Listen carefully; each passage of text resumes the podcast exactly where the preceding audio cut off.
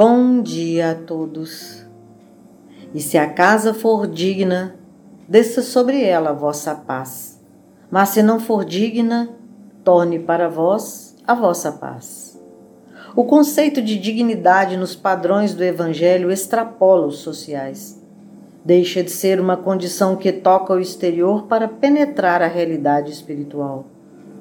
Quantos publicanos e pecadores viciados e meretrizes souberam fazer-se dignos à presença do Cristo? Quando sabemos discernir, não nos é difícil reconhecer se a casa é digna ou não.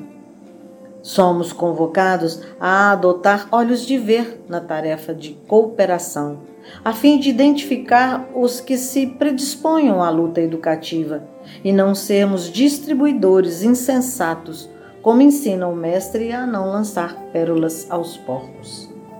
Da mesma forma, quando desejamos a paz, desejamos o melhor. Então haverá uma sintonia de vibrações quando a emissão encontra ressonância. Paz não apenas como votos, como predisposição para a harmonia, mas um trabalho efetivo e permanente nesse sentido, na extensão da alegria de conviver.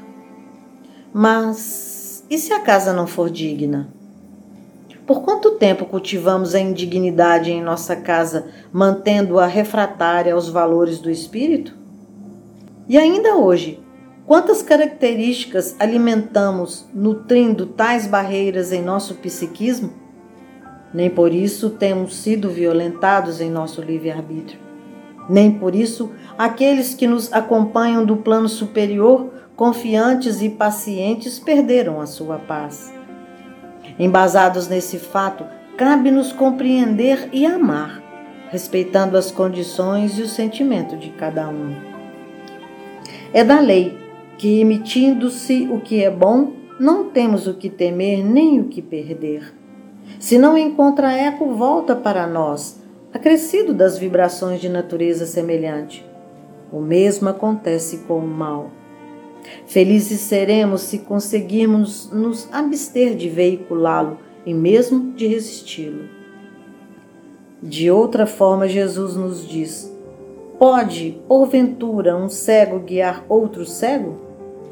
Às vezes menosprezamos tais ensinamentos, nos entregando aos impulsos e às emoções descompassadas nas atitudes de ajudar.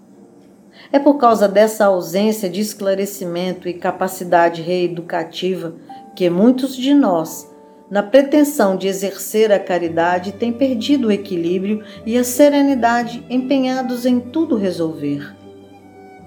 O benfeitor esclarecido sabe operar com humildade, sem exigências ou constrangimentos, garantindo em quaisquer circunstâncias a paz que cultiva na moldura do entendimento e da compreensão.